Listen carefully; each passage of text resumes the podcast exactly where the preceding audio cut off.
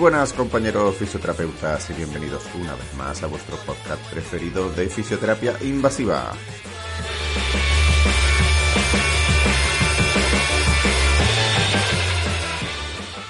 Bueno, primero de todo, daros las gracias por la acogida que ha tenido la iniciativa de seleccionar los mejores ecógrafos según el rango de precio. Ha habido muchos interesados, ha habido un buen feedback, estamos muy orgullosos y seguramente pues sigamos haciéndolo eh, en futuras ocasiones. Y bueno, y haremos, eh, quizá hagamos lo mismo, pero de otros artículos relacionados con la invasión. Y bueno, eh, pasando ya a lo que vamos a ver en este programa, para la review traemos el ecógrafo portátil Sonosite M Turbo, un ecógrafo que dispone de algunas particularidades y haremos la entrevista a Raúl Valdesuso, que para quien no lo conozca, pues es uno de los desarrolladores de la técnica de neuromodulación NMP, que nos hablará pues de, esta técnica, de su aplicación tanto periférica como su versión de, de DCS, ¿no? de estimulación transcraneal. Así que sin más dilación, vamos ya con el programa.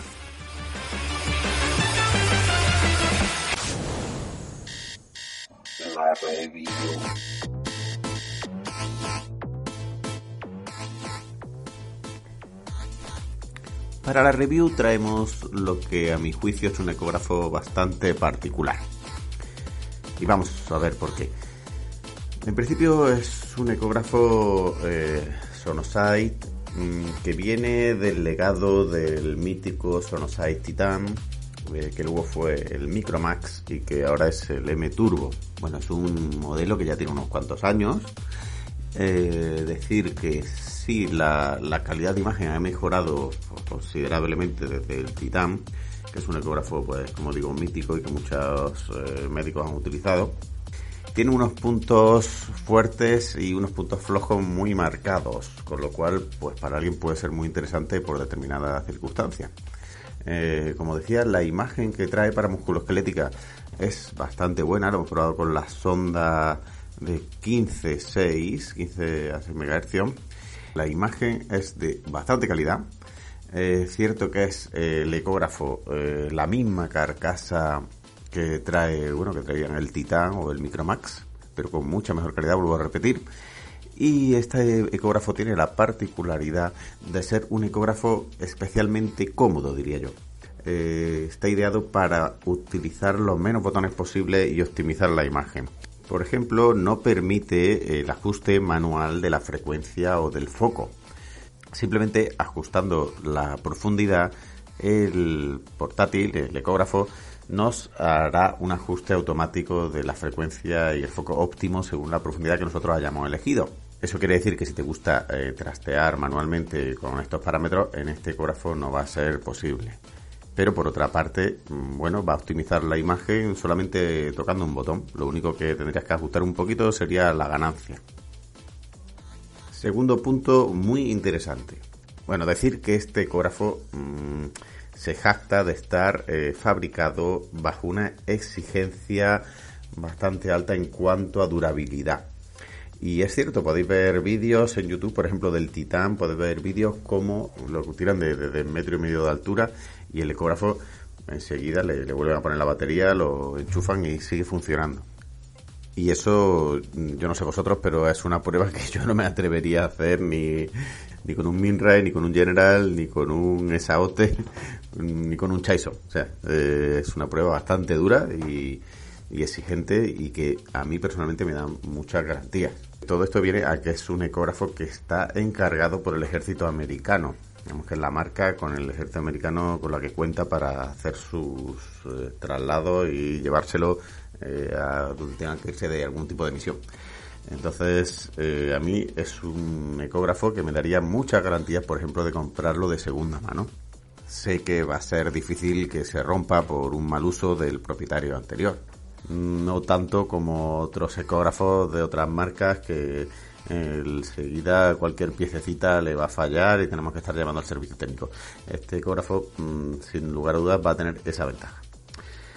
Por contra, el software que tiene de, pacientes, pues es un poco tedioso, meterte en la historia, guardar las imágenes, no se pueden comparar imágenes antiguas con imágenes eh, en directo Y bueno, de manera positiva, puedo decir que es súper portátil, pesa poco más de 3 kilos y eh, la estética es, pues, pues, es bonita, es un, parece un portátil, un ordenador portátil cualquiera, más chico que otros ecógrafos que, tienen otras marcas y funciona realmente bien y la calidad más es muy buena.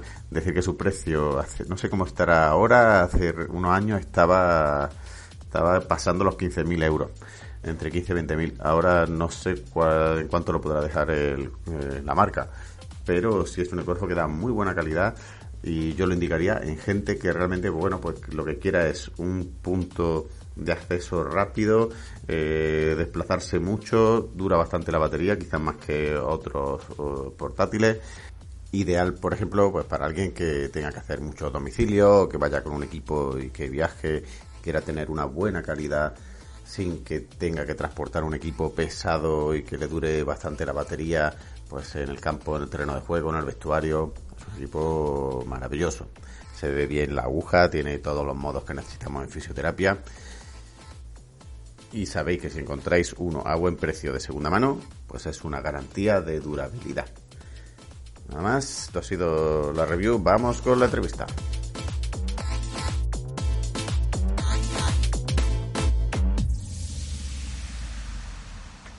Hoy tenemos con nosotros a Raúl Valdesuso, fisioterapeuta, máster en fisioterapia invasiva, en donde fuimos compañeros, experto en acupuntura neurofuncional en la Universidad de McMaster de Canadá, profesor de la Universidad CEU Cardenal Herrera, co-desarrollador de la metodología NMP, profesor y director académico de NMP Academy, y bueno, pues eh, ponente, conferenciante en multitud de congresos y hay un gran clínico en la clínica de fisioterapia de Elche de Fran Ortega, de fisioterapia avanzada.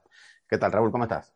Hola, José. ¿Qué tal? ¿Cómo estamos, amigo? Encantado de estar aquí y, nada, y súper emocionado. Quería ya hace tiempo que me, que, me entrevistases y hablar contigo un rato.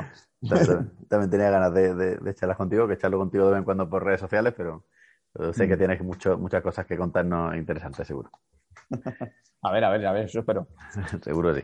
Bueno, eh, para empezar, eh, un poquito para, para, que te conozcamos un poquito más, cuéntanos a ver un poco eh, la historia de, de, Raúl Valdesuso, cómo fue ese niño que le dio por estudiar fisioterapia. ¿De dónde vienes, tío?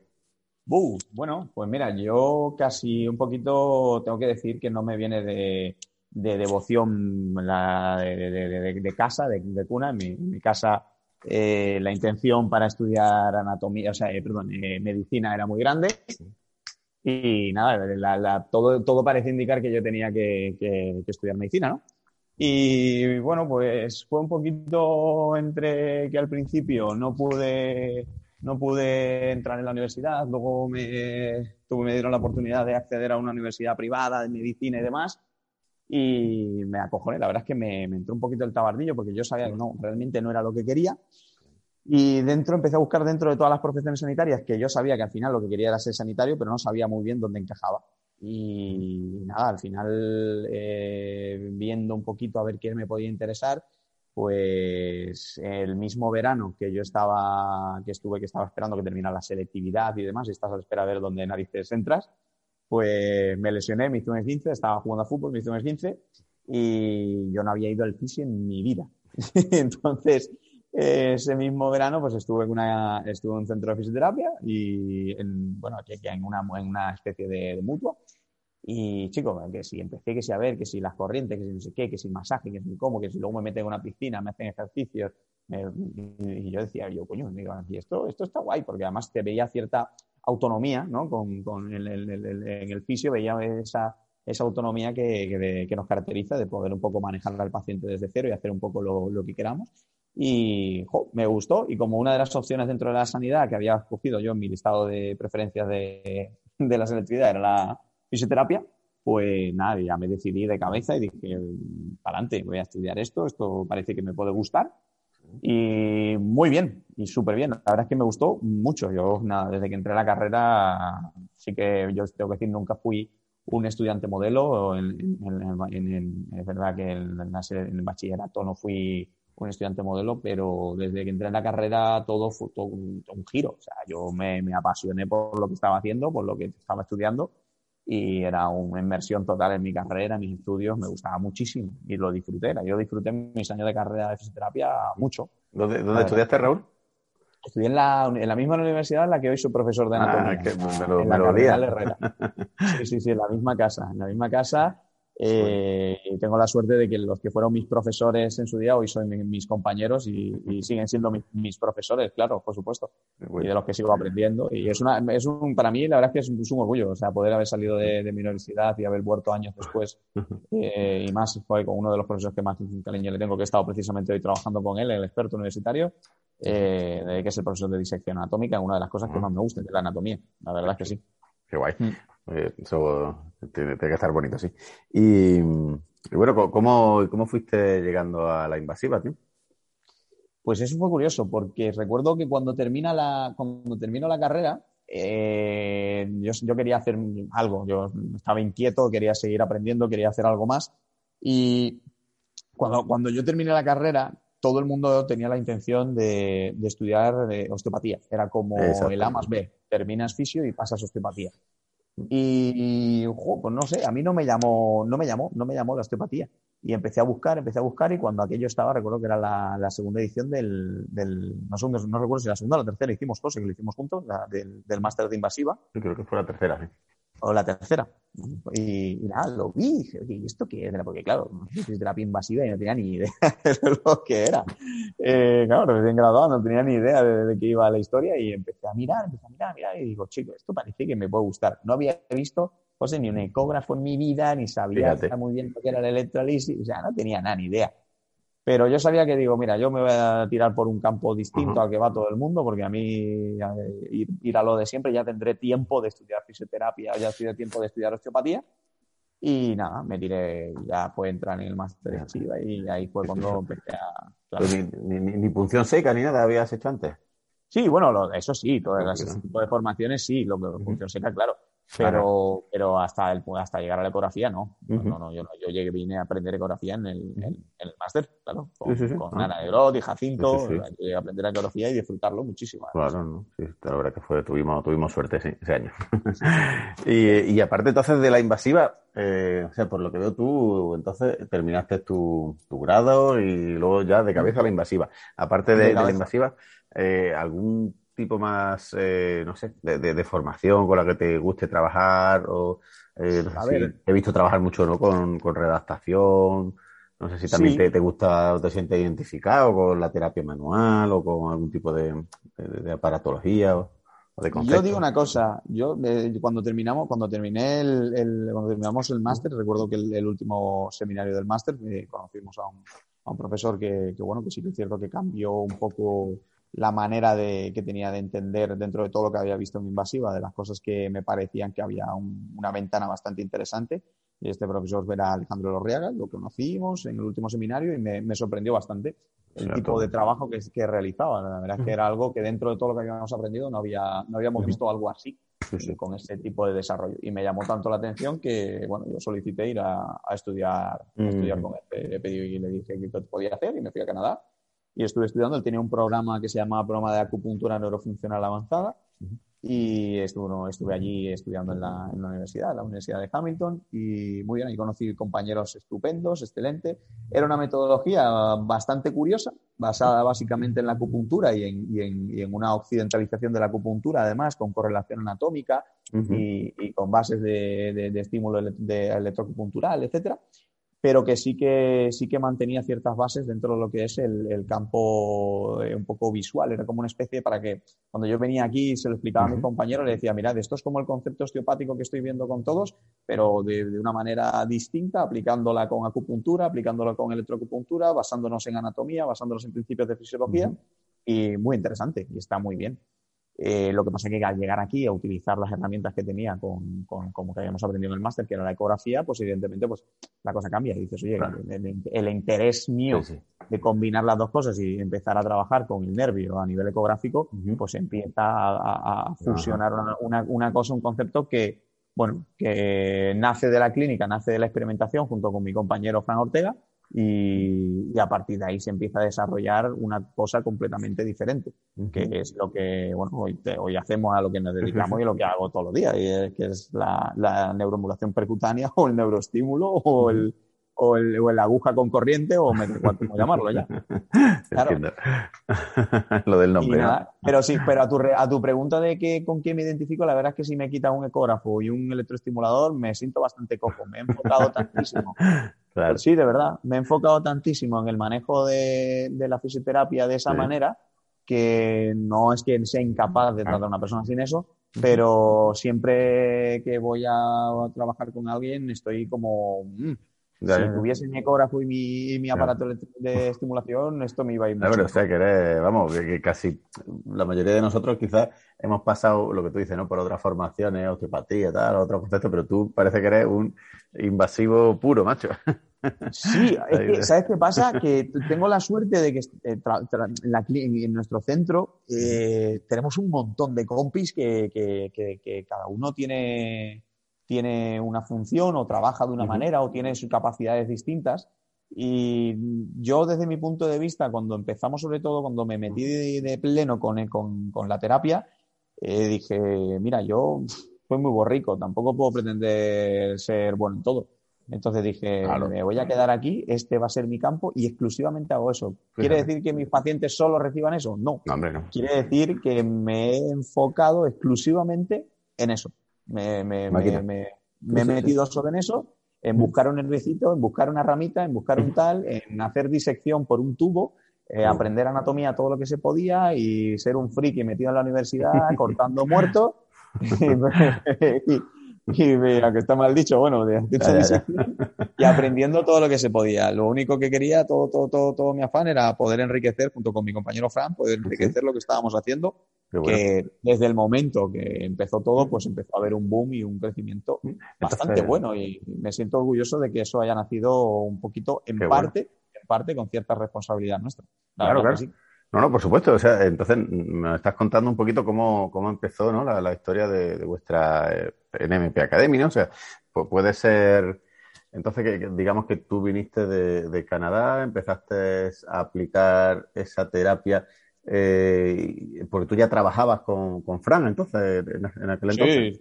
Sí, sí, sí. Empezaste a aplacarla y empezaste poco a poco a mejor a, ir desarrollando vuestro propio método, ¿no? A cambiar eh, estos protocolos. Bueno, aparte yo que hice el curso con vosotros hace ya unos cuantos mm. años, es decir, que, que, desde hace unos cuantos años ahora también habéis cambiado muchísimo, ¿no?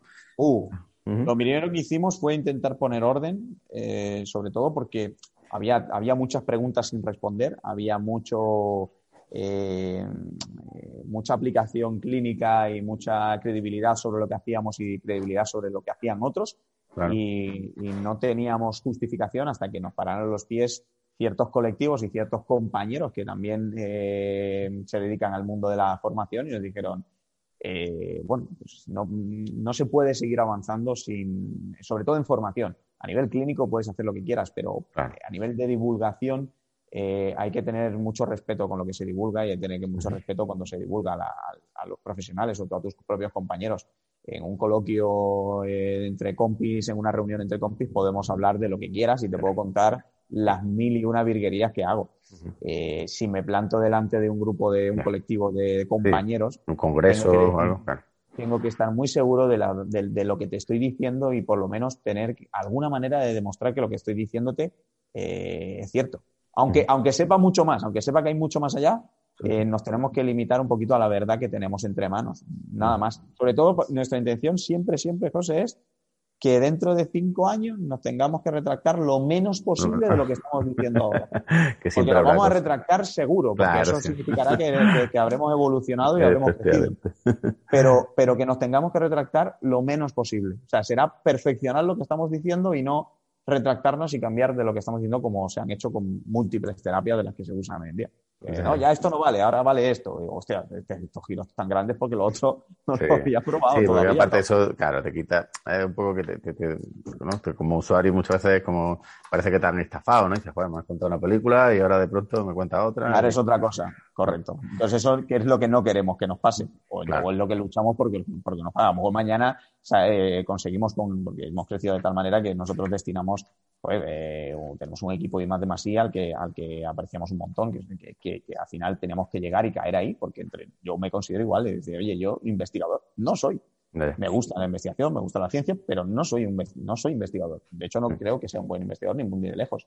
Confiamos en un grupo de compañeros que se dedican exclusivamente a eso y que entienden el mundo de otra manera completamente distinta a la nuestra y que ahí es donde está la magia entre que nosotros podamos trasladar la clínica y decirle nuestro interés clínico, nuestro, las observaciones clínicas, eh, que nos den soporte científico. Es lo que buscamos para poder compartirlo con el resto de compañeros.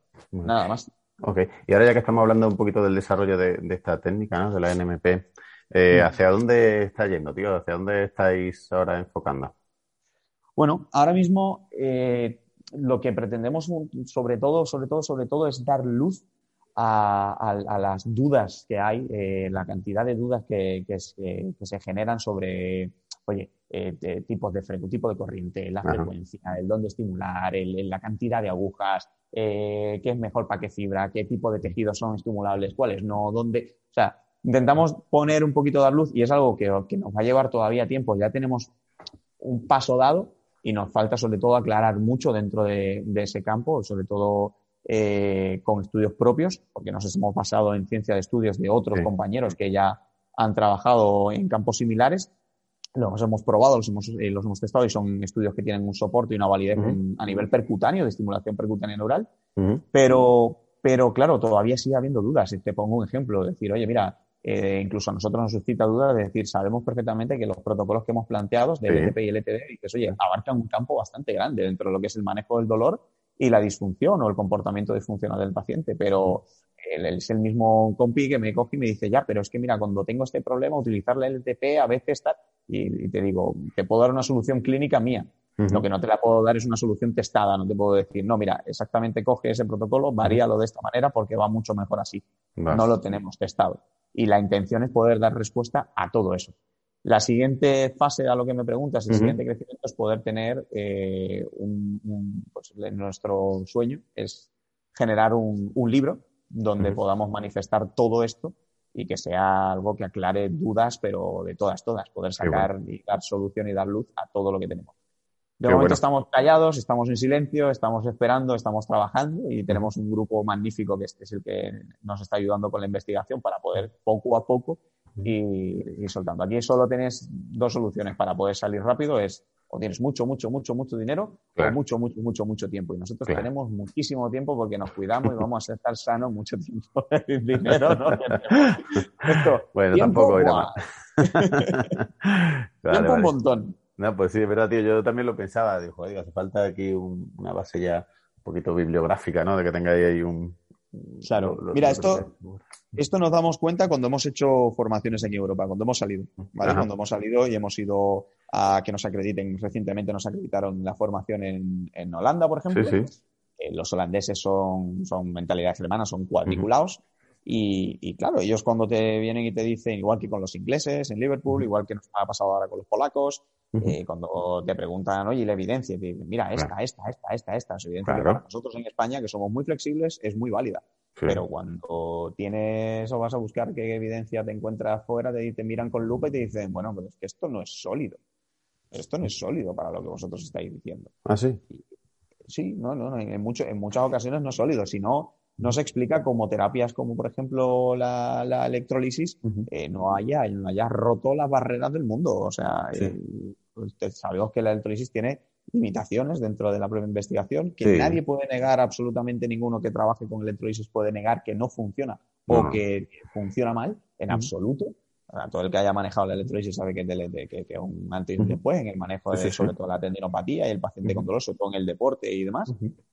Pero, pero, para, para romper techos donde hay una auténtica exigencia dentro del mundo de la invasiva, pues bueno, pues pues, pues, pues es difícil entrar, es difícil. Nosotros nos, nos, aceptaron en Holanda tuvimos que presentar estudios por un tubo y, razonar todo lo que decíamos un montón para que nos acreditasen allí y poder dar formación. Es que si no, no puedes dar formación. Y el próximo paso que queremos dar es eh, también entrar, queremos ver si se puede entrar eh, en, más mercados dentro de Europa, en, otros países dentro de Europa. Pues mira que vosotros quizás sois, vamos, a, bajo mi punto de vista, los que más eh, justificáis ¿no? vuestra técnica con estudios y con evidencia. Aún así, sí, pero claro, pero no, no es, muchas veces te dicen que lo que ocurre, que no es suficiente. Está muy bien que la tengas, la que tienes, pero no es suficiente y tienen toda la razón. Por eso, Claro, pero al tratarse quizá de, de, técnicas jóvenes, que o sea, si lo que pretenden es que tenga un desarrollo de, estudios de casos clínicos o algo, eh, es que tampoco eso requiere un tiempo, ¿no? Y lo que tú dices, o mucho dinero, o mucha, Correcto. Lo que nos dicen es eso, cuando tengáis más, volver. Básicamente. a nosotros nos vale. O sea, dentro de, dentro de, yo creo que en la fisioterapia española hay una cosa que es muy buena, que hay, hay mucha libertad para trabajar. Y eso es muy bueno, pero también hay mucho libertinaje, es decir, eh, se, medio permite cualquier cosa y entonces eso es, eso es un problema. O sea, podemos crecer y hemos conseguido avanzar y es algo de lo que cualquier fisio en España, y sobre todo que se dedica a la invasiva, se puede sentir mega orgulloso. Somos punta de lanza en el mundo de la fisioterapia invasiva. Eh, o sea, básicamente nace aquí y yo creo que no, no, te sabría decir, yo creo, creo que de los primeros en decirlo, creo que fue nombrarlo fue, eh, eh, Mayoral, Orlando. lo dijo. Y, bueno, y a partir de ahí suena, suena, suena duro, suena escucharlo eh, cuando lo escuchan por ahí de, oye, invasiva, parece que estás metiéndote, es como, pero invasivo no significa que hagas daño, invasivo no significa que, que, todo lo contrario, es que eres mucho más preciso y más selectivo. Pero, pero sí que es verdad que somos punta de lanza en España de, con, con respecto a la fisioterapia invasiva y es un orgullo. Eso en gran parte ha crecido y ha sido así por la libertad como terapeuta que tenemos para poder ejecutar cosas sobre nuestros pacientes, pero también eh, se nos ha olvidado dentro del punto de vista del libertinaje que no todo vale y que no podemos hacer lo que nos venga en ganas sin tampoco demostrarlo, sin tampoco probarlo, testarlo, simplemente porque me ha ido bien. Eso es lo único que podemos hacerlo en casa, que porque eso es lo que nos hace suscitar la duda eh, a nivel clínico, decir, oye, mira, tenemos estas dudas a nivel clínico, vamos a probarla, pero vamos a probarla, no nos quedemos diciendo, va de lujo tiremos para adelante porque va y, vamos a divulgarlo como si esto fuera eh, que hemos descubierto el oro en, China, claro. Sí, ya como un dogma, ya. Claro, el, yo, creo, eh, vamos, yo siempre he pensado ¿no? que la, la, evolución lógica de, la ciencia, por lo menos de la salud, debería ser así, ¿no? Por lo menos el probar las cosas de manera clínica, basándote en unos razonamientos, eh, aplicarlas con un sentido, ¿no? Y con una, con una base y ver si tiene si tiene bueno eh, resultados y luego a partir de ahí pues sí es verdad que tienes que, empezar a demostrar y a defender tu postura y viendo por qué funcionan las técnicas. Y, y, en España es verdad que nada más que con esa fase clínica y esa divulgación pues mucho aplicamos muchos tratamientos. Quizás en otros países pues no lo apliquen tan rápido no quizás en otros países digan oye no vale esto me está diciendo que, que funciona pero hasta que no tenga yo esa base pues científica no no, no voy a, asimilarlo y no voy a, darlo por hecho, ¿no? Correcto. Bueno, interesante, sí, también. Pues no, quizá eh, ellos, lo que tú dices, se eliminen, eh, se guarden mucho de ese libertinaje y de aplicar cosas que luego pues pasen de moda y se vea que no sirven para tanto, pero también nosotros, bueno, nos tenemos también la, la libertad de, de poder aplicar técnicas antes y, llevarnos sorpresa, como en este caso. Ahí está, claro, claro. y eh, oye, y en cuanto a estas investigaciones y estas técnicas nuevas, eh, te quería eh, preguntar especialmente por, por una de estas técnicas que también veo que tú estás divulgando y creo que también la te vi dando clase ¿no? en Holanda también de esta técnica que va un poco de la mano de la neuromodulación eh, creo que se, también la, la, estáis aplicando con el mismo dispositivo de, la neuromodulación percutánea, que es la, TDCS, ¿no? Esta estimulación transcraneal por corriente directa. Hablando un poquito de esta técnica, Raúl. Sí, bueno, eh, mira, yo no tenía ni idea de la TDCS, José. claro, yo siempre ¿De, dónde, ¿De dónde sale esta técnica, primero todo? ¿No, ¿No hay idea vuestra? La TDC, que va, la TDCS se lleva, la TDCS es una técnica eh, que se lleva utilizando años. O sea, eh, te, hablo desde que Luigi Galvani inventó la pila galvánica, una de las cosas que cuento la historia siempre de la formación, el sobrino le llega al Bani que se llama Giovanni Aldini el tío se le ocurre utilizar la galvánica en la cabeza para chutarle a un tío con depresión en, Italia. Y estamos hablando del año, creo que 1800 y pico, una cosa así. O sea, ya Pero de, manera totalmente transcutánea, o sea, de manera transcutáneo completamente. Esto va evolucionando y hasta los años 90 no se empieza a acuñar y no se empieza ya a darle forma como tal, como lo que se conoce ya como, como estimulación transcutánea, porque viene también un poquito por la modificación de los electroshocks, etcétera, etcétera. Pero cuando ya empiezan a modernizarse los dispositivos, empieza ya a trabajar un poquito lo que es la, la, seguridad del paciente versus el curarle, claro. Nada, se empieza a acuñar el término allá por los años 90, a finales de los 80, principios de los 90, como terapia directa de corriente, o sea, de, con corriente directa transcraneal. Es una, una terapia de estimulación craneal eh, con muy bajita intensidad, es decir, no, en la gran mayoría de los estudios que se muestran no, no, no se estimula con más de 2, miliamperios. Y se utiliza una galvánica, José, con dos esponjas, lo mismo que se hacía en el iontoforesi con, con, con, el ácido acético para las calcificaciones. Pues aquí se utiliza una solución salina con un gel transductor, se colocan la cabeza los electrodos y a partir de ahí empiezan una serie de efectos eh, a nivel cortical, a nivel de estimulación de, las neuronas corticales que sorprenden, sorprenden bastante. Y una de las cosas que más sorprenden, eh, sobre todo que más me sorprende a mí, es como narices, una terapia que cuando tú haces una revisión rápida en PubMed, te encuentras mm, que se publican casi 100 artículos mensuales, es decir, es una, ah, es una auténtica barbaridad. O sea, tú, no sé si, mira, yo como tengo el ordenador ahora mismo delante, yo voy a poner aquí en PadMe y hacemos hago la búsqueda rápida, porque siempre es algo que, que en todos los, cuando doy alguna formación de, esto con, EPTI y demás, siempre les pongo, oye, mira, en el mismo caso, vamos a hacer una búsqueda rápida y a ver cuál es el resultado rápido que me da.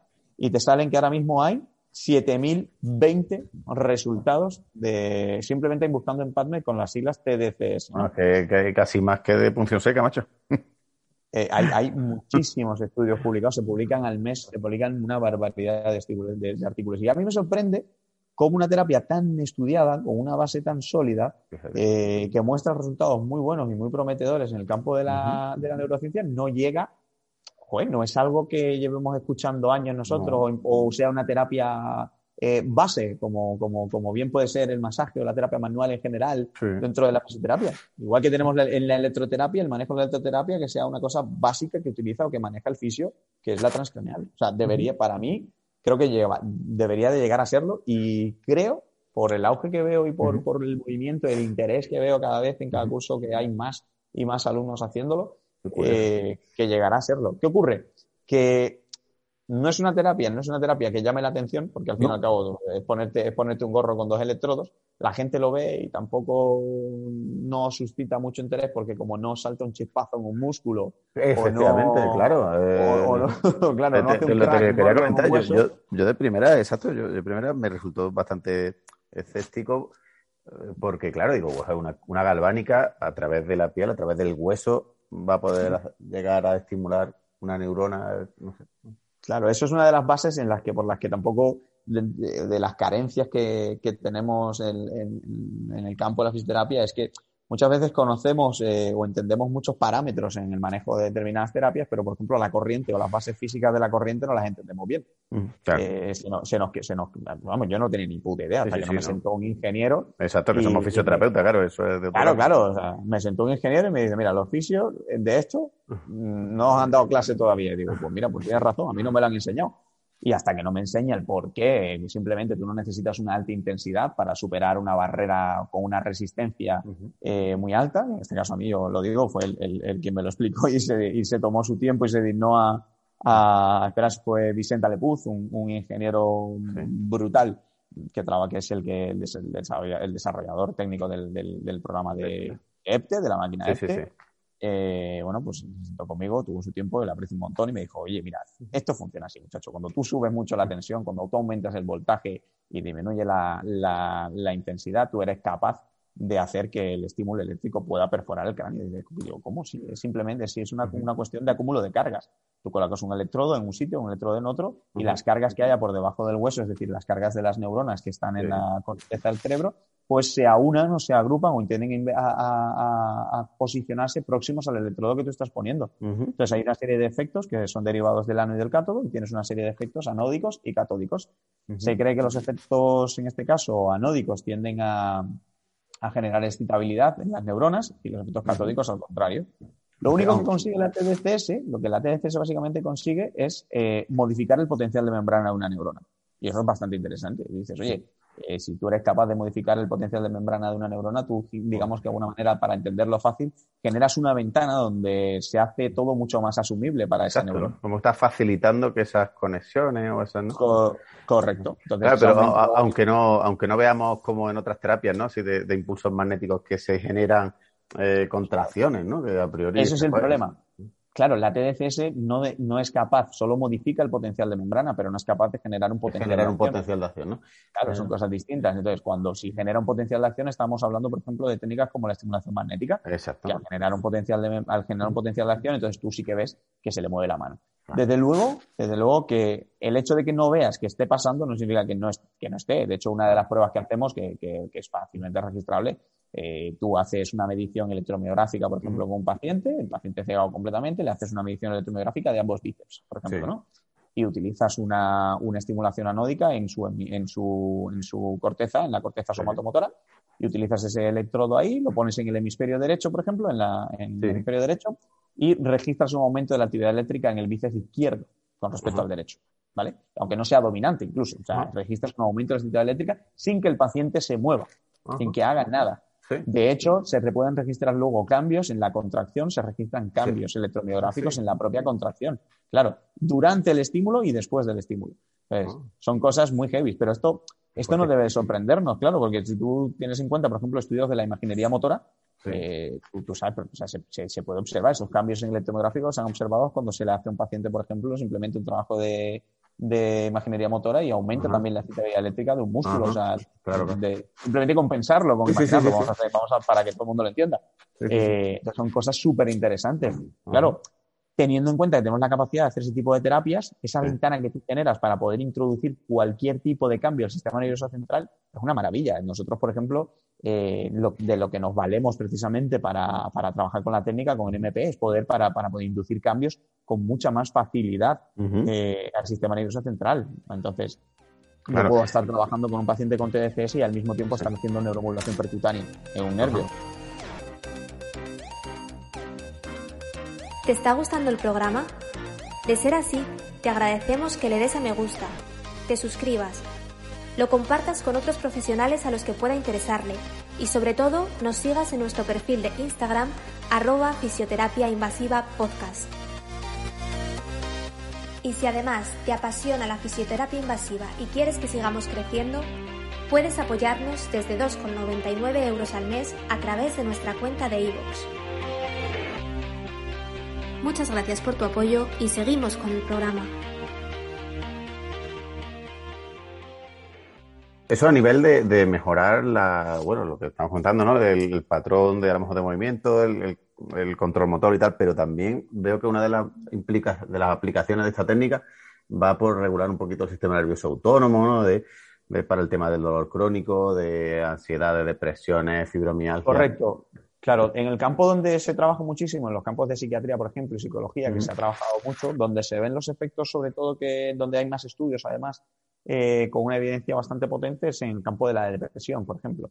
Eh, también en el dolor crónico, fundamentalmente, pero yo, por ejemplo, una de las cosas que manejo siempre, lo hablamos antes, decíamos de, quitar ese apellido un poquito de, crónico, porque en la clínica al final no, no, no, todos los pacientes que tengo tienen un dolor crónico complejo a los que tenga que solucionar en la vida de, 16 puntos de vista, ¿no? Tengo pacientes con dolor de todo tipo. Y al final, la TDCS, una de las cosas que tenemos que tener en cuenta es que trata síntomas. Entonces, si, si, lo que hace es modificar síntomas y tratar síntomas, cosa que parece que es una tontería, pero es bastante, es bastante, eh, pues el uso de la TDCS en eh, combinación con otras terapias, que casi todos los estudios dicen que ha de combinarse o que eh, abogan un poquito por intentar combinarlo con varias terapias para facilitar sus resultados, joder, tienes ahí un campo espectacular en el manejo del dolor del, paciente. Incluso muchas veces si lo ves que es un paciente, eh, te, hablan de la depresión, cuando hablamos de depresión, evidentemente nosotros no somos terapeutas, aunque nos implicamos en la salud mental, no somos terapeutas como para decir que tratamos la depresión. No, no, no. Pero sí sabemos muy bien que los cuadros de pacientes con dolor, eh, la depresión eh, va de la mano. Tienen un cuadro de dolor complejo, dolor crónico, claro. asociada. Y, eso, y esos síntomas cambian. Yo, mira, con la TCS me sorprende muchas veces, cuando inicio protocolos con un paciente que está muy fastidiado, me sorprende muchas veces que yo siempre, siempre, siempre lo hago en combinación con, con neuromodulación, por supuesto, pero me sorprende que muchas veces el dolor de ese paciente, cuando ya lleva una evolución grande, el dolor quizás no sea lo que más significa, pero su estado de ánimo empieza ah, a cambiar. Y eso es interesantísimo. O sea, antes de que se vaya el dolor, el paciente empieza a sentirse mejor, con un estado de ánimo completamente distinto. Le empieza a cambiar el miedo al movimiento, esa, esa kinesofobia que tiene, ese miedo al movimiento que tiene eh, para enfrentarse a, su dolor, cambia por completo. ya le invita a hacer cosas, a tener actividad. Ya a mí eso me da pie a poder hacer terapia un poquitín más activa, eh, más, activa más fuerte, y decir, vamos a pasar a ejercicio. Sí, sí, una maravilla. Qué bueno. ¿Y en la práctica cómo se lleva a cabo esta terapia? Quiero decir, ¿es cuánto tiempo de aplicación? Eh, cuántas sesiones, cuánto, hmm. no sé, de manera activa, de manera, si también la ponéis de manera pasiva, no lo sé. Sí, a ver, la, la, lo bueno de la TDCS, José, es que está está súper protocolarizada. O sea, es una de las cosas que llama, llama la atención. Dices tú, mira, lo simple que es, que es un gorro y todo electrodo y una máquina, no tiene más. Eh, para cada una de las entidades patológicas se han diseñado múltiples protocolos que simplemente tienes que acudir a la bibliografía y tomar uno de ellos y, y empezar a probarlo. Eh, y luego, siempre, siempre, eh, o sea, los protocolos te suelen dictar que van entre unas 10, 15 sesiones, sesiones. Normalmente suele ser un mínimo de 10 sesiones. Han de ser lo más eh, seguidas posibles. o si las haces, las puedes hacer diarias o las puedes hacer un día sí, un día no, pero vamos, lo suyo es intentar hacerlas cuanto más seguidas posible, ¿vale? Eh, el estímulo repetitivo es algo que parece clave eh, a la hora de generar algún cambio eh, plástico o intentar generar alguna un tipo de, inducción de neuroplasticidad en el cerebro. Y luego los tiempos suelen ser unos 20 minutos, 20, 25 minutos. La evidencia, toda, toda la evidencia pues más o menos trabaja en torno a una media de 20 minutos de estímulo. Ahora, a partir de ahí, en la manera de aplicarla. La manera de aplicarla, evidentemente, depende de para qué o con qué tipo de sujeto estés manejando, ¿no?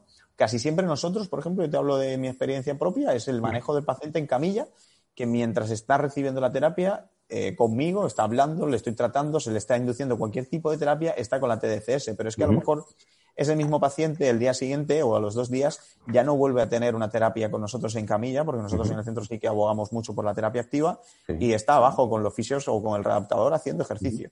Y al manejo de ese paciente haciendo ejercicio está con, con, con TDCS, o sea, se lleva su mochilita, lleva su gorro de TDCS y está, sigue con los protocolos de TDCS mientras hace otro tipo de terapias. Entonces, al final cumplimos un protocolo de 10 sesiones que en dos semanitas o en dos semanas y media suele terminar el protocolo. Eh, se une o se aunan muchas terapias en el mismo, pero que hay mucha diferencia en el manejo con el paciente con TDCS y el manejo del paciente sin TDCS. Hay una diferencia importante en muchos casos. ¿eh? ¿Y, y, el, ¿Y algunas veces también la aplicáis de manera totalmente pasiva o no se aplica? Pues sí, en algunas ocasiones pues no queda más remedio. Totalmente, totalmente pasiva de decirle al paciente duérmete, no. Siempre intentamos que tenga cierta actividad. Nosotros tenemos una salita pequeña donde destinamos al paciente para hacer TCS y bueno, ahí tenemos ciertas cosillas. Pues oye, mira, tenemos un cubo de Rubik, tenemos un ah. este de, laberintos, tenemos, o sea, algunas cositas que intentamos que no esté completamente pasivo el paciente. Hay pacientes que no pueden, que van muy jodidicos, que, o, que no pueden moverse o que están de verdad con mucho dolor y tampoco les puedo pedir demasiado, pero sí cierta actividad, aunque sea cierta actividad mental, desencadenar algún tipo de juego mental. Eh, sí que me encantaría meterme en el mundo de la imaginería motora, pero ya es algo a la que no puedo llegar ya por tiempo y, por no podría. Sé que tengo un, hay un compi además, Samuel Pérez del Camino, que trabaja en ello y parece que está haciendo, y además que me lo ha mostrado y hace cosas muy chulas, muy chulas pero yo no, hasta ahí no podemos llegar con ello. Así que la pasiva no es del todo, del todo pasiva, siempre se intenta mantener algún tipo de, eh, actividad cerebral un poquito. Sí, sí, complejo. Vale, Bueno, muy interesante, tío. Y ya por terminar un poquito ese tema. Entonces, eh, diferencias con esta terapia así magnética, estos impulsos magnéticos, es, digamos, eh, podemos esperar lo mismo de un tipo de terapia u otra o esta sería mm. hombre la máquina las máquinas estas de terapia ¿no? de, de, impulsos magnéticos son como mucho más eh, grande, ¿no? Como más impresionante. No sé si esto sería una, una manera de, buscar lo mismo de una manera más asumible, más asequible, más do, eh, o, no, o va, funcionan por dos campos diferentes y, no tienen nada que ver una con otra. No, no, al contrario, forman parte, ambas forman parte de, las terapias de estimulación cerebral no invasiva, por supuesto. Eh, de hecho, son muy complementarias, o sea, son terapias que son muy complementarias. Eh, una de las compis con la que trabajo, que es una excelente profesional y, además una neuróloga, vamos, y, que es brutal, se llama Vanessa Pittel, mi compañera, y, ella, desde luego, trabaja con estimulación magnética y muchos de sus pacientes se combinan con, con, TDCS. Eh, la, estimulación magnética ya estamos hablando de, de, terapias un poquitín más complejas, en pacientes con, en las que sí que se necesita algún tipo de, estímulo mayor. Eh, incluso muchas veces se utiliza como método de diagnóstico para, por ejemplo, lesionados medulares, etcétera. Se utiliza como método de diagnóstico. Claro, ten en cuenta que al generar un potencial de acción, por ejemplo, para un lesionado medular, eh, resulta muy útil el saber si hay comunicación con el sistema nervioso periférico. A ver si llega o no eh, llega, ¿no? correcto. Y, algún y patologías de otro tipo parece que es un, se muestra pues algo más potente, ¿vale? a la hora de generar cambios pero desde luego no es que sea mucho mejor, porque por ejemplo el comportamiento, el trabajo, por ejemplo, activo ese resulta imposible de realizar con una con una estimulación magnética.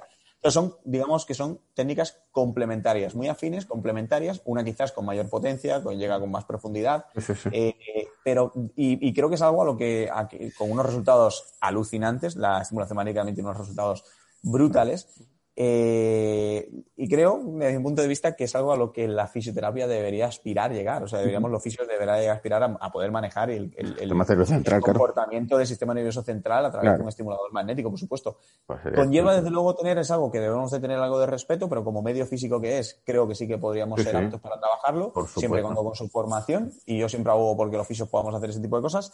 Aunque para ello tendremos que empezar por la base. Esto es como el que quiere hacer invasiva, que es lo único que puedo decir bueno, como si te dices, quiero hacer invasiva y me quiero meter a hacer eh, un estímulo directamente a una raíz anterior lumbar. Y dices, ya, bueno. Empieza, haciendo, empieza haciendo punción seca, ¿no? Eh, pues esto es igual, empieza la, el, más B de la estimulación cerebral no invasiva. Eh, debería de comenzar por el, trabajo de la TDCS, por supuesto, el manejo de la misma, y una vez que tú ya tienes una, experiencia y un paso, eh, dar el salto a la, a la, TMS. Yo, si te digo la verdad, eh, lo he tenido, he podido tener la oportunidad de aprenderla, de estar con mi compañera Vanessa Pittel, de, estudiarla, de estar con ella, de practicarla, y aún así, habiendo ya llevando varios años manejando la TDCS, no me siento aún eh, lo suficientemente seguro como para desencadenar un tratamiento de TMS, aunque es un tratamiento muy seguro, y si es muy seguro, no, no, sí, eso dicen. es muy seguro, es una terapia súper segura, pero bueno, aún no me siento eh, con la potestad de decir, no, no, mira, voy a entrar aquí. No, no, interesante. Bueno, y aparte, que, no sé en qué precios también se están moviendo esas máquinas, pero supongo que tampoco son para todos los bolsillos, claro. Claro, claro, o sea, hablamos de máquinas, ahí este, hay, hay, hay, máquinas de TMS de todos, pero hablamos de valores ya eh, que no todos los centros se pueden permitir tampoco. Efectivamente. bueno, es como todo, antes no se podían permitir un ecógrafo y hoy es raro ya el que no tiene un eco. Efectivamente. Eh, pero bueno, eh, en ese aspecto la TDCS sí se utiliza con la misma máquina, ¿no? De, de electroestimulación de la Claro, la EPTE es una máquina que fue diseñada para esto, o sea, que decir, fue diseñada para, para un poquito recoger o aunar todas las terapias. A mí, sinceramente, yo, yo bueno, pues evidentemente en este mundo, pues he tenido oportunidad y he probado pues todas las máquinas que hay disponibles en el mercado, las he probado todas. O sea, claro, te, mentiría si, si, no fuese así. Y nosotros trabajamos eh, muy ligados a EPTE en el desarrollo de, la EPTE 2, desde luego. Trabajamos mucho en, las necesidades que, que, teníamos ¿eh? ¿no? para, para, plasmarlas en una máquina. Eh, y la ¿No? es una terapia que cuando a mí se me presenta digo, ¿qué narices es esto? Pero claro, es que resulta ser, oye, una máquina súper completa cuando queremos hablar por ejemplo, de, neuroestimulación o, simplemente cuando queremos hablar de neuromodulación, ahora que está tan de moda. ¿eh? Tú quieres hablar de neuromodulación, pues hablemos de neuromodulación, por ejemplo, desde el punto de vista de electrolisis, desde el punto de vista De, la neuromodulación como tal, como técnica y, ah, de, la neuromodulación propia que hace la TDCS, que también es una neuromodulación en sí. Qué curioso, sí. Oye, pues tengo muchas ganas de, probarlo porque no tengo a nadie cerca que, esté trabajando con esa técnica, tío, y me, Me encantaría ver. En, Madrid tiene un huevo gente ya. Sí, tengo que tener, tengo que tener gente, pero ya te digo, en mi círculo más, más cercano no, no tengo todavía compañeros, hijo. ¿Tienes a mí, que me tienes a mí, José? De hecho, de hecho, te venga a tomarte una cerveza, un arrocito aquí y la probamos. Yo voy encantado. Ya te digo que el mes que viene estoy por ahí, así que me, lleva, me lleva el casco y mientras nos tomamos un arroz nos ponemos. claro, claro, claro. Además, tú eres de ron, qué bueno eso, tío. bueno, bueno.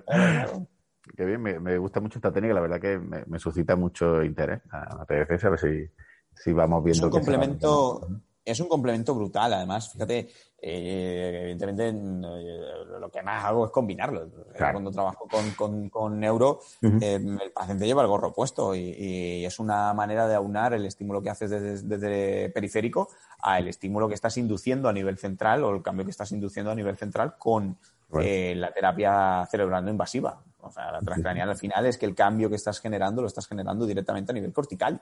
no, no, te está, no te está saltando paso, te está saltando el juego. O sea, no, no pensemos que esto es por vías periféricas, ¿no? es que por la estimulación de, de, nervios periféricos que del cuero cabelludo. No, no, no. No, no, no. Lo que estamos haciendo es un cambio directamente al sistema nervioso central. Ah, qué chulo, ojo, claro, claro, y a, unar las dos técnicas estamos hablando ya de cosas muy chulas, de trabajos muy chulos, que te digo más, mira, cosas que tú exploras en clínica que llaman la atención, por ejemplo, para, porque como no son visuales, a mí me gusta compartirlas para que la gente, tú a, tú a un paciente eh, le estás haciendo, lo tengo con TDCS, ¿no? Y estoy haciéndole para neuromodulación en una pierna, el, mero hecho de estar buscando con la sonda y el, introducir la aguja, muchas veces, cuando hay algún tipo de manifestación de, sensibilización, pues hay cierta molestia a la hora de introducir la aguja en la zona, etcétera, etcétera, ¿no?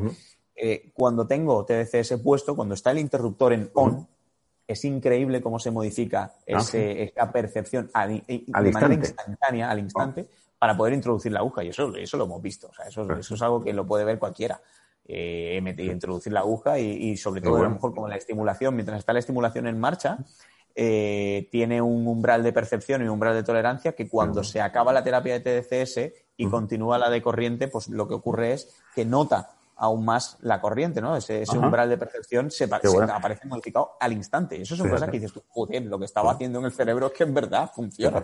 Sí, sí, sí, está aumentando ahí el umbral de. Y, y el paciente eh, refiere a, no sé, ¿qué, feedback te da? O sea, tú enciendes la máquina que nota hormigueo o nota que se relaja o nota... El, paciente nota, el paciente nota lo que nota cualquiera que le pongas una galvánica. Una galvánica, claro, pero también pienso, digo, no sé si qué intensidad tendrá, si el pelo, si no sé. Eh, no, no, no, es una, es la intensidad 2 miliamperios y con la dosis de galvánica es un porcentaje. Claro, pero, no, sé tampoco la, dimensión de los electrodos, si es muy grande, si, no es lo mismo 2 miliamperios en las agujitas que metemos Correcto. Que, no, 10 centímetros cuadrados, claro. Al final, si estás aplicando eh, eh, galvánica con, un, electrodo transcutáneo, en este caso con las típicas esponjas estas humedecidas, eh, la dosis transcutánea son 0,57 mAh por centímetro cuadrado. esa es la dosis de seguridad, ¿no? la dosis de seguridad para no generar una quemadura. Por lo tanto, los electrodos generalmente tienen 35 centímetros cuadrados. Eh, en, los tratamientos estándar son 35 centímetros cuadrados. Por eso se utilizan 2 miliamperios, ¿vale?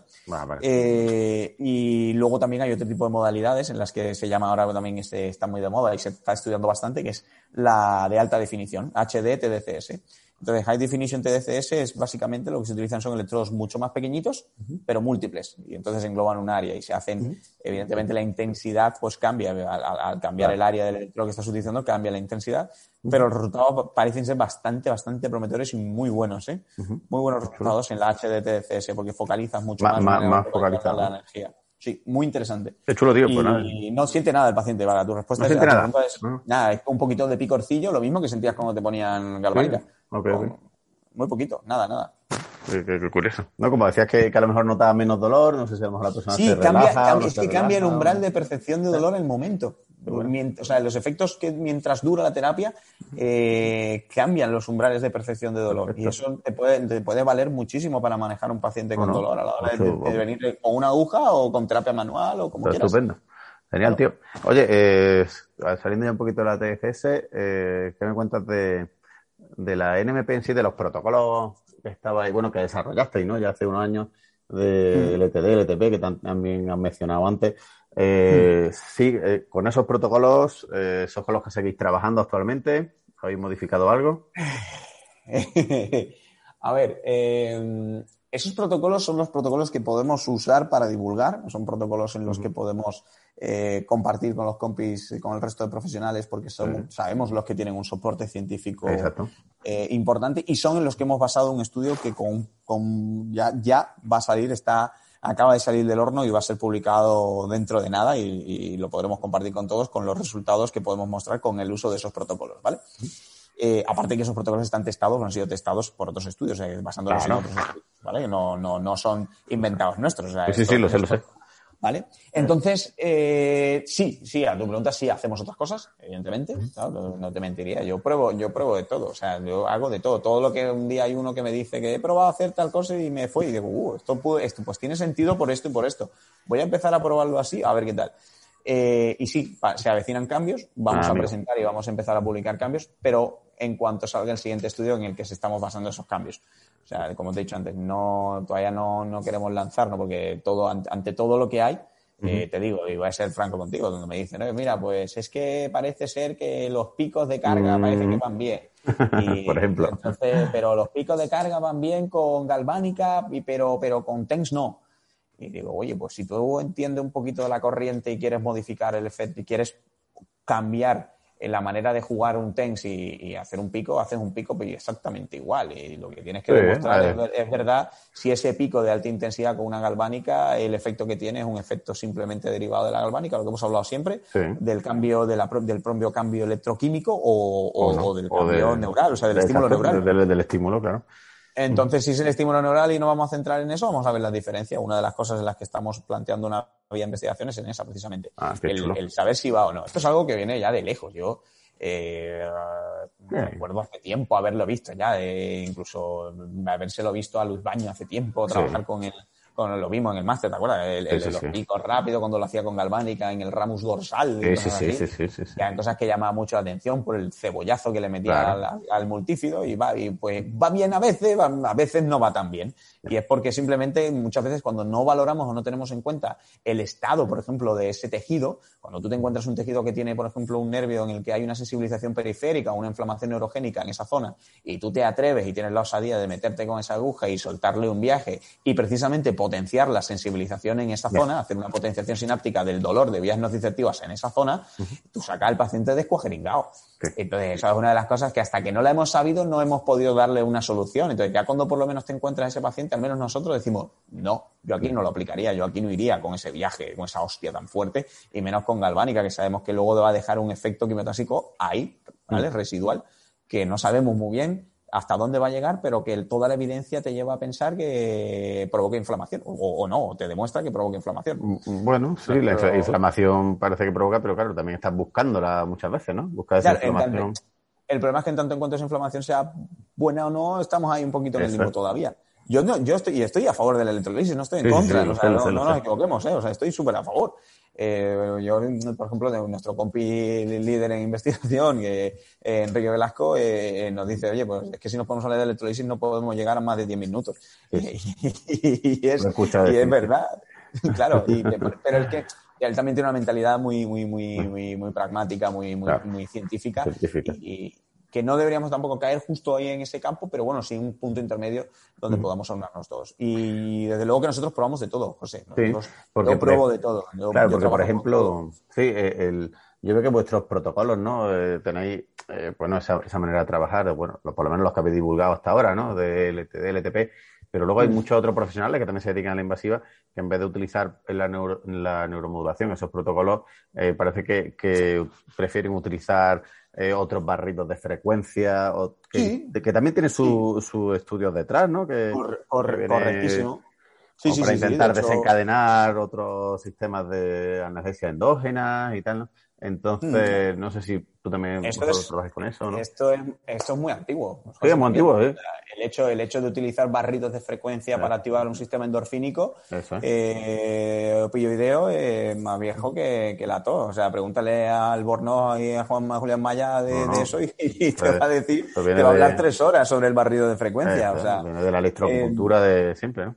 También, o sea, que decir, es algo que no es nuevo. O sea, es algo que va bien, es algo que va bien, pero es algo que nosotros, yo por ejemplo le digo, cuando lo probamos es algo que dice, bueno, vale, vale, pero yo te puedo englobar o te puedo unar simplemente en dos protocolos, una LTD y posteriormente una LTP, el mismo barrido, porque al fin y al cabo por ejemplo, un protocolo de LTP cuando se sube a 100 hercios o cuando tomamos o decimos de trabajarlo a 100 hercios es simplemente porque se aunan prácticamente todas las fibras. Es verdad que hay muy pocas fibras que son capaces de disparar a 100 hercios, pero, pero intentamos hacer un barrido de todas las, todas las fibras a las que puedan disparar y englobamos toda la frecuencia, ¿vale? El espectro de frecuencia. Eh, el protocolo de depresión sináptica pues tiene otra vía, tiene una vía de, activación de, la inhibición descendente y, un poquito también siempre y cuando ese paciente tenga su CPM activo, es decir, que tenga capacidad para desarrollarlo. Eh, lo que pasa que, bueno, que tenemos ahí una, serie de información que cuando a mí me dices, vale, vamos a ponerle un barrio de frecuencias al safeno te digo, vale, correcto, el safeno, un nervio sensitivo, y el manejo de ese eh, barrido a mí me interesa en un nervio sensitivo quizás potenciar su sensibilidad no nociceptiva. Y la mejor manera de potenciar su sensibilidad no nociceptiva es haciendo trenes de impulso, metiéndole. O sea, pero no lo digo yo, está probado. O sea, es potenciar su, su, su, sinapsis, ¿vale? O sea, para hacer que su sinapsis sea, su presión sea mucho más potente y para ello, pues utilizo frecuencias altas, cortos estímulos para, no, para intentar que no se sature o no deprimir esa neurona de muy poquito tiempo. Por eso un protocolo dura cinco minutos. Y de esa manera soy capaz de potenciar ese nervio, con potenciar las fibras no nociceptivas. la, sí, la beta para estimular el late control y tal. Un estímulo correcto y un estímulo reflejo muy potente, pero súper potente.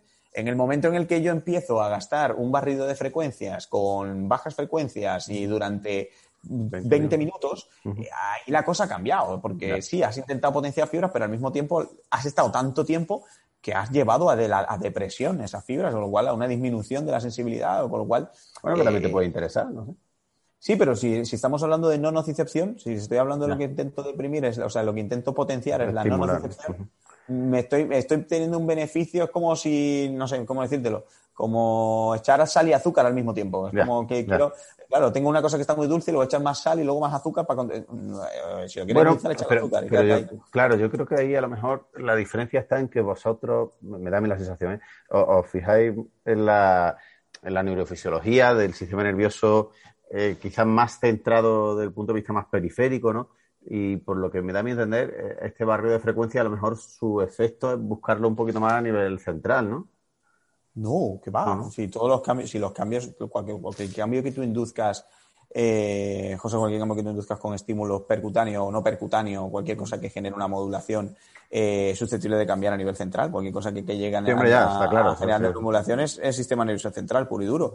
Nosotros no nos quedamos en periférico en absoluto. Todos los cambios que se inducen son centrales. O sea, de hecho, la inhibición descendente es un proceso central. cuando, generamos un estímulo con un protocolo LTD y buscamos la activación del sistema de inhibición descendente, es un estímulo central, puro y duro. Ahora, eh, de hecho, yo no te digo que no funcione, todo lo contrario. Yo te digo que claro que funciona. Cualquier, tú, me, tú meter una aguja cualquier estímulo algo hace. Es, raro que no funcione, tío. Va a funcionar, seguro. Si, funciona, funciona hasta sin corriente, claro. Funciona sin corriente poner la agujita, funciona con el transcutáneo. ¿Para qué me, o sea, ¿me entiendes? O sea, claro que funciona. Eh, la única historia es, oye, podemos dar un pasito más y no quedarnos estancados en lo que ya sabemos y irnos un poquitín más allá. Y un protocolo parece que tiene que durar 25, 40 minutos, una hora, parece que tengo que hacer tratamiento de 6 horas. Oye, con un protocolo, con, un, con una potenciación, un ente un nervio sensitivo, 5 minutos, genera un cambio, eh, bueno, un sensitivo, un sensitivo. Tú coges un, por ejemplo, en, trastornos de hombro, eh, que a mí me encanta, me encanta manejar el hombro, eh, sobre todo para, para rehabilitación o para, para preparar al paciente para luego una rehabilitación activa.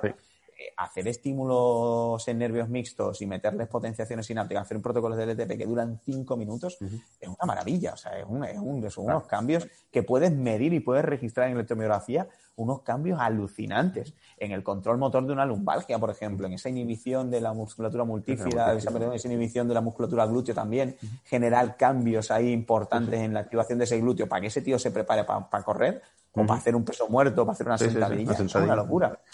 Mira, una de las cosas que hacíamos antes, y por eso no queremos que nos vuelva a pasar, el hecho de poder y decir, oye, mira, no, y cuando llegamos aquí ponemos una frecuencia baja, eh, así era lo que te dictaba la electroacupuntura, que te decía, mira, En nervios mixtos, frecuencias bajas. En nervios sensitivos, frecuencia más alta. Y ahí, no sé, ahí nos quedamos un poco sin saber qué hacer, ¿no? Pero tú preparas un nervio, un, estás haciendo un estímulo en un glúteo, por ejemplo, una baja frecuencia, o en un tibial a una baja frecuencia durante 15, 20, 25 minutos, aparte de ya no solo la depresión sináptica que puedes conseguir de varias de esas fibras, no, porque la motoneurona, la, fibra alfa, tiende a la depresión, no se va a deprimir porque, porque, porque, es bastante potente para ello, pero la fatiga que tú le generas a ese músculo no está ese músculo preparado para poder hacer un esfuerzo. Y una de las cosas que hacíamos y proponíamos era decir precisamente. ejercicio, ¿no? correcto, frente a la percepción del paciente de no dolor. Claro. Aprovecharlo, claro. Vamos a aprovechar para hacer ejercicio y estás haciendo ejercicio con un músculo fatigado. Entonces, claro, ¿y qué pasaba? Que nos encontrábamos muchas veces que nos llamaba gente o incluso nosotros mismos nos subía el paciente y decía, tío, salí luego con la bici o me fui a correr y casqué, me, me, pegó un pinchazo o me dolió aquí. Claro, entonces, ¿por qué narices pasa eso? Bueno, pues hasta que no nos pusimos y no empezamos a ver que, que ya hemos tenido ya la suerte de poder decirlo y manifestarlo dentro de nada, lo vamos a poder decir bien. Decir, oye, la depresión sináptica cuando hacemos protocolos de baja frecuencia, pues parece ser que no es el más indicado para poder hacer ejercicio justo después del estímulo. La potenciación sináptica, en cambio, sí. bueno, lo que te he dicho al principio, José. Queremos... Bueno, la potenciación sináptica. Sí, sí, queremos hacer cosas y decir cosas en las que nos tengamos que retractar lo menos posible. Iremos más despacito, no pasa nada. Pero al final del camino no nos vamos, vamos a intentar equivocarnos lo menos posible. Lo te voy a decir porque incluso en, eh, en, protocolos de potenciación también se da un efecto inhibitorio, ¿no? Justo después de, la aplicación de la técnica. O creo que en algún estudio se defendía eso, ¿no? Que se medían eh, la fuerza de algún músculo después de un protocolo y creo que simplemente... fatiga. Exacto, simplemente fatiga o por, la inhibición del dolor de la propia técnica, ¿no? Quizás pero, un poquito de inhibición, pero bueno, pero bueno, pero aunque, aunque el músculo, aunque tú, el, bueno, de hecho, generar la fatiga en el poco tiempo en el que lo vas a estimular, tampoco te creas que es que es una fatiga tampoco súper grande. No, ya, claro, O sea, que, que, estamos hablando de cosas que, que, tú vas a coger ese paciente y lo vas a tener una predisposición muy buena a hacer un, hacer un, un esfuerzo, ¿sabes? Entonces, eso es una de las cosas que, que, sí que podemos cambiar. Bueno, eh, metiéndonos un poquito más allá, para ir terminando, tío, eh, muy interesante todo lo que estás contando, pero también hay que, quiero dejarte libre, que, creo que tiene una barbacoa ya mismo. Tengo, la, eh, escucha, no, pues mira, lo has dicho, no sé si lo has dicho de coño, en serio, pero la tengo ahí, que la estoy viendo, y está, la estaba pensando y digo, coño, ahora la habrá así, que ya verás tú ahora, que es la que voy a liar yo ahora. Me lo habían dicho, sí. Así que, oye, para meternos, cuéntanos un poquito en un caso, digamos, más práctico, más clínico, cómo sería un tratamiento, vamos a poner, por ejemplo, alguien que va a tu clínica, ¿no? Tiene consulta con Raúl Valdesuso y tiene, pues, digamos, un dolor ahí complicado, con una disquinesia a lo mejor en el hombro. Eh, ¿cómo, ¿Cómo sería un tratamiento tuyo? ¿Cómo sería un tratamiento mío en una disquinesia? Sí. ¿No? Una disquinesia de hombro. Bueno, pues, bueno, depende. Lo primero es, evaluar el paciente, teniendo en cuenta el caso, saber un poquito, ¿no? ver bien qué es lo que ocurre pero, pero vamos a ver, vamos a poner un supuesto, un supuesto en el que tenemos un paciente con vamos simplemente una disquinesia, un dolor en la región anterior del hombro. Sí, dolor típico de tendinopatía, de manguito rotador. No, tendinopatía, correcto. Vale, en el caso de que tengas una necesidad de realizar una electrolisis, por supuesto que, que la llevamos.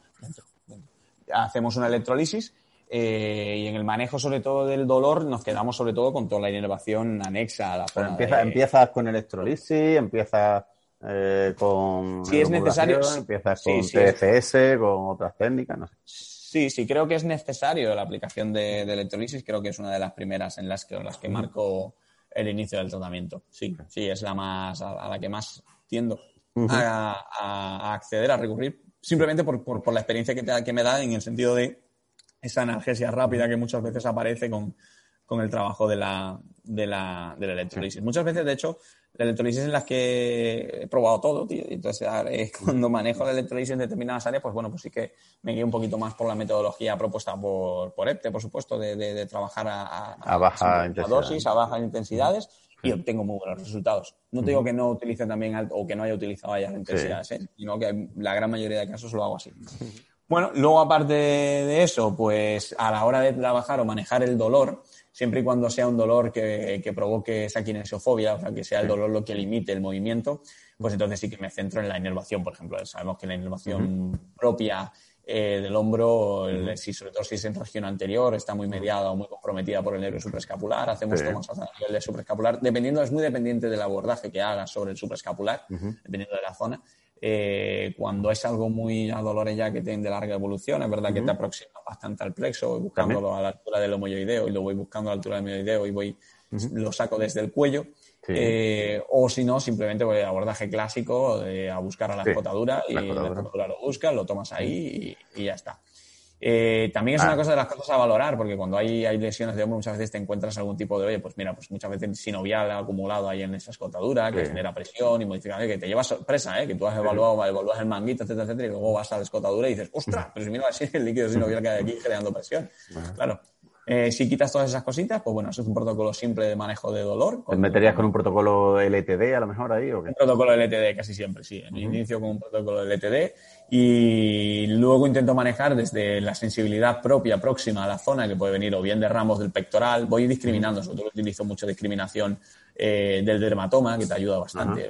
Una, cosa tan simple como es ayudarte por un dermatoma y, corregirlo simplemente eh, o asociarlo simplemente a la inervación que le corresponda a su pectoral, puede ser un ramo de pectoral más asociado a la inervación próxima al subescapular o bien el circunflejo. Depende, vas, vas buscando un poquito, mapeando el, dolor y vas viendo desde qué ramo puedes encontrar mayor sensibilidad y más, mayor input a nivel del estímulo neural. Y luego a partir de ahí si necesitase una o dos sesiones para seguir mitigando el dolor y el resultado es bueno con protocolos de LTD, desde luego que ese paciente tarda muy poquito en ir a readaptación. Pero antes de irse a readaptación, una de las cosas con las que intentamos jugar sería con el trabajo de la potenciación, que es lo que te comentaba. En aquellos grupos donde yo veo que aparece o que existe la presencia de una disquinesia, donde casi siempre por norma general... el Correcto, el serrato, el angular de la escápula, el propio trapecio, el propio trapecio, los ramos del espinal pues podemos jugar un poquito a hacer ese estímulo y además lo hago estímulos, bueno, de potenciación. Y ni siquiera muchas veces, si me lo preguntas a mí personalmente, lo que hablábamos, en,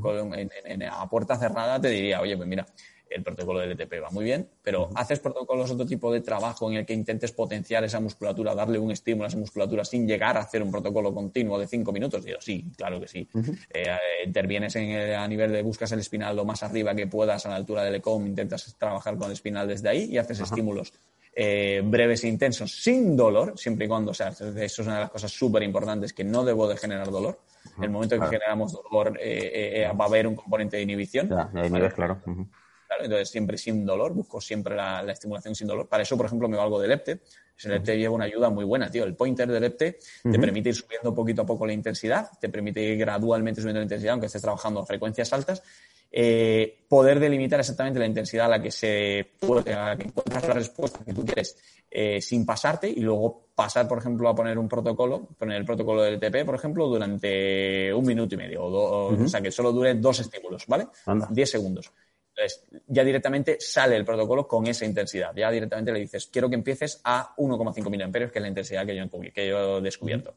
Entonces, esos detallitos son los que hemos, nosotros pedimos que tuviese la EPTE, claro. bueno. Entonces vas tomando, pues coges el espinal, coges el dorsal escapular, lo puedes coger en el escaleno medio. Hay diferencia de utilizarlo desde el escaleno medio o diferencias en el ángulo superior de la escápula. Pues sí, hay diferencias, hay, hay bastantes diferencias, sobre todo no solo en la sensibilidad del paciente, sino en la respuesta que obtienes.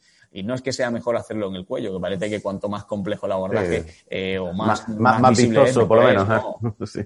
No, todo lo contrario. Hay una parte interesante en lo que es la percepción específica de la contracción de un músculo que es bastante a nivel cortical, tiene, tiene, tiene su, su beneficio, ¿no? El hecho de que puedas percibir perfectamente la contracción, el grupo muscular que se tiene que contraer, eh, te da, le da un feedback al paciente, pero también le está ayudando a nivel del sistema nervioso central a saber eh, qué vía tiene que facilitarse más.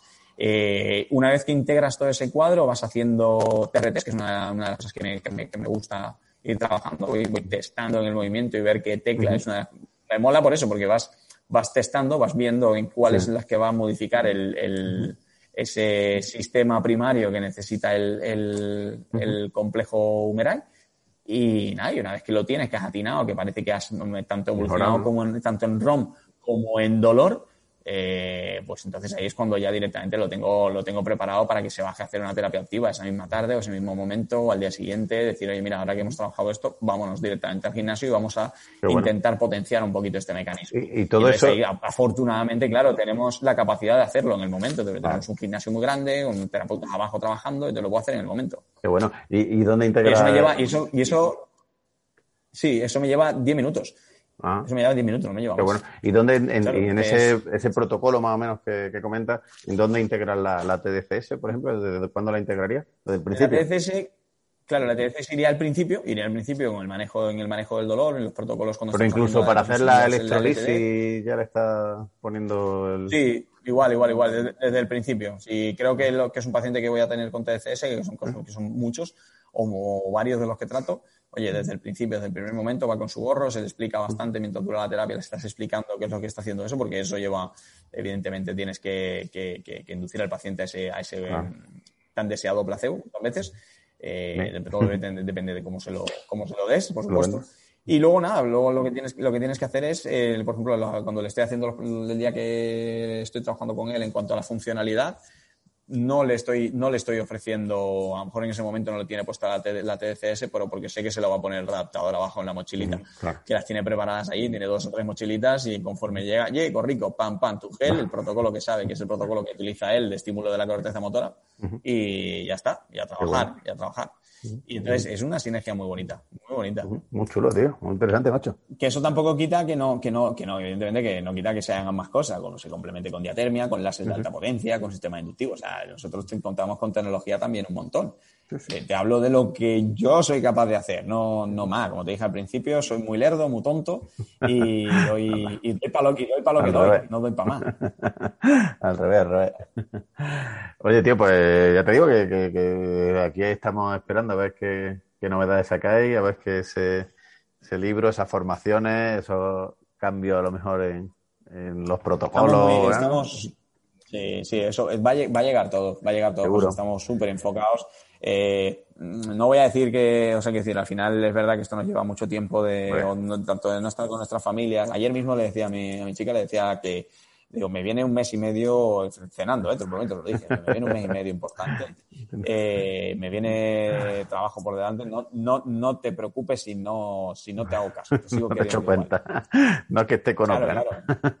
Y a mí me gusta, claro, y a mí me gusta saber que cuando hacemos este tipo de cosas enseguida me, hay respuesta, ¿no? Pues, enseguida hay respuesta de la gente y, y, luego otros compis también lo utilizan para, para hacer sus propias formaciones. Por lo tanto, yo encantado. No hablo de, no, no, no, porque a mí la palabra copia me parece eh, una absurdez, ¿no? En absoluto. me parece que decir, oye, estamos aquí para compartir todo. Y de hecho, igual que pasa con la neuromodulación, pasa con la TDC, es decir, cuanto más gente la esté aplicando, y eso va a ayudar para que crezcamos. yo creo que es interesante. poca gente Claro, es que somos muy poquitos terapeutas, por ejemplo, a, nivel de invasiva en España, eh, tampoco somos muchos, pero no te creas que somos. No, no, no, no, somos muchos. la hostia. No, no, a mí. Somos de siempre, o sea. Sí, no, pero, pero sí, la verdad que sí. Pero el, yo ahí, como hablaba cuando hablé también con, con, José Manuel Sánchez, yo creo que ahí lo interesante, eh, la divulgación, que, que verdad que nos vayamos apoyando y, y, luego lo que él criticaba mucho, por lo menos no, no negarte dónde vienen las cosas. O sea, yo, pues, ¿sabes? A veces doy cursos así de invasivas generales y a mí en los cursos de invasiva me encanta mencionaros a vosotros para que la gente os busque y se forme con vosotros en cuanto a neuromodulación, a José Manuel Sánchez para. Y, bueno. y yo, yo por bandera y reconocemos aquí tanto el, el, interés, o sea, la, la aportación tan grande que hizo en su día José Manuel Sánchez, como, como profesor a los que hacen una admiración brutal, que son eh, sí, a Fran, Fermín, y a Fran. Claro, efectivamente. Claro que sí. Yo, todo eso, al final es que eso ya son cosas, cuestiones que, que, como digo yo, son cuestiones políticas que a, mí me, a, mí me, a mí me dan exactamente igual. Yo voy, por la vida, voy por la vida llevándome bien con todo el mundo, intentando llevarme bien. Y el que no se lleva bien conmigo porque no quiere, yo no... bueno, creo, creo, creo que hay un policía en Elche que no se lleva bien contigo. ¡Ostras, el cabrón ese, tú! ¿Qué, eh, qué cabrón, lo tengo, el agente T019, lo tengo atravesado, tío. ¡Qué cabrón ese tío! ¿Te ha vuelto montado o qué? Pues sí, sí. No, me han caído alguna que otra más. Me cago la más, no sería algún paciente que. Yo no lo sé, o eso, o he estado con, yo qué sé, me lié con su hija y no lo sabía, yo qué sé. Bueno, bueno, esperemos que, que, se resuelva también ese asunto lo más favorablemente. Yo, de verdad, macho, ese tío me la tiene jura. La tiene jura, sí. Bueno, Raúl, tío, te dejo que tiene que estar ya esperándote a encender el carbón voy ya, José, voy a encenderlo ya. Oye, que te llamo cuando esté por allí por Alicante, si nos podemos tomar una cervecita con casco o sin eh, casco.